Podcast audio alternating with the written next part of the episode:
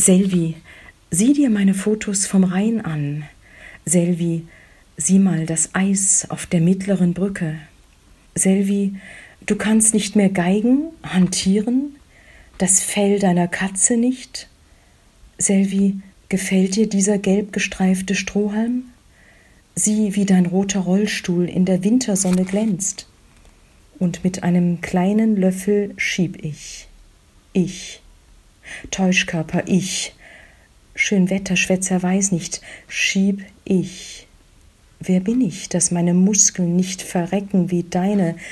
Schieb ich jetzt Stückchen um Stückchen einer sehr, sehr leckeren Torte in deinen Muss es sein Mund, der mir zu entgegnen scheint. Es rührt mich nicht, was mir hier widerfährt. Lass uns nicht über Löffel und Strohhalme sprechen. Sie lehnte sich ins Leid, wie in einen kalten Sessel, sie spähte ins Leid, wie in das Licht des Wintermorgens am Rhein auf der mittleren Brücke. Selvi, sieh dir mein Gedicht an. Das Gedicht hat einen biografischen Hintergrund.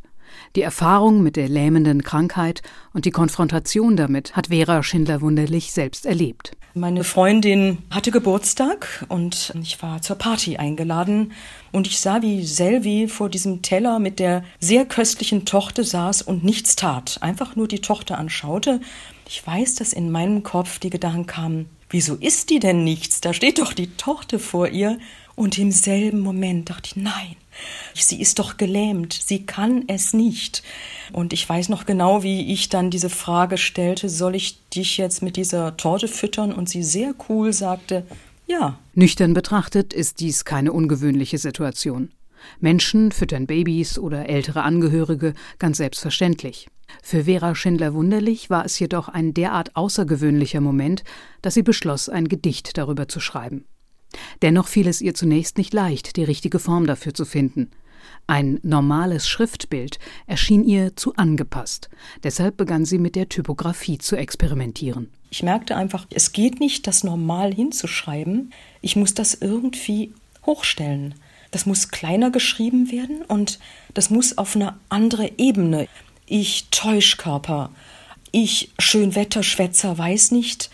Dann habe ich probiert, das mal hochzustellen. Ganz simpel mit Word kann man das ja und dachte, das ist es. Ja, das ist jetzt das künstlerische Verfahren, das ich brauche für diesen Moment des Betroffenseins. Nicht nur die Form, auch der Inhalt des Gedichts stellte die Lyrikerin vor Herausforderungen.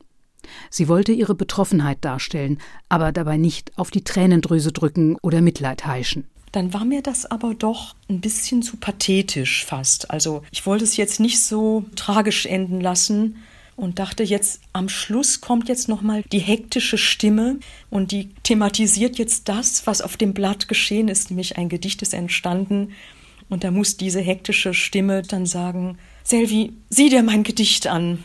Selvi bezieht sich zwar auf eine reale Person, doch die Lyrikerin änderte ihren Namen, weil ihr der dreisilbige echte Name im Gedicht zu lang vorkam.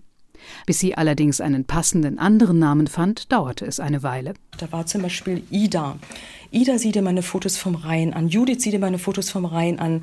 Meret, sieh dir meine Fotos vom Rhein an. Ina, sieh dir meine Fotos vom Rhein an. Rose, sieh dir meine Fotos. Und dann dachte nein, nein, nein, es, es geht irgendwie nicht. Man assoziiert zu viel mit diesen Namen. Und dann Selvi, das ist ein Name, der klingt relativ neutral. Ist vielleicht sogar ein Mann?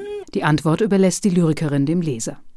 Ebenso wenig mag sie vorgeben, inwieweit sich das Publikum von dem beschriebenen Ereignis berühren lässt. Ihr ist wichtig, dass sie selbst eine Möglichkeit gefunden hat, es zu verarbeiten. Ich kann Ereignisse, die mich bewegt und irritiert haben, durch dieses Schreiben und Ausprobieren vertiefen und verstehen, besser verstehen. Und vielleicht ist der Titel Mittlere Brücke auch aussagekräftig für das, was ein Gedicht kann. Eine Brücke bauen.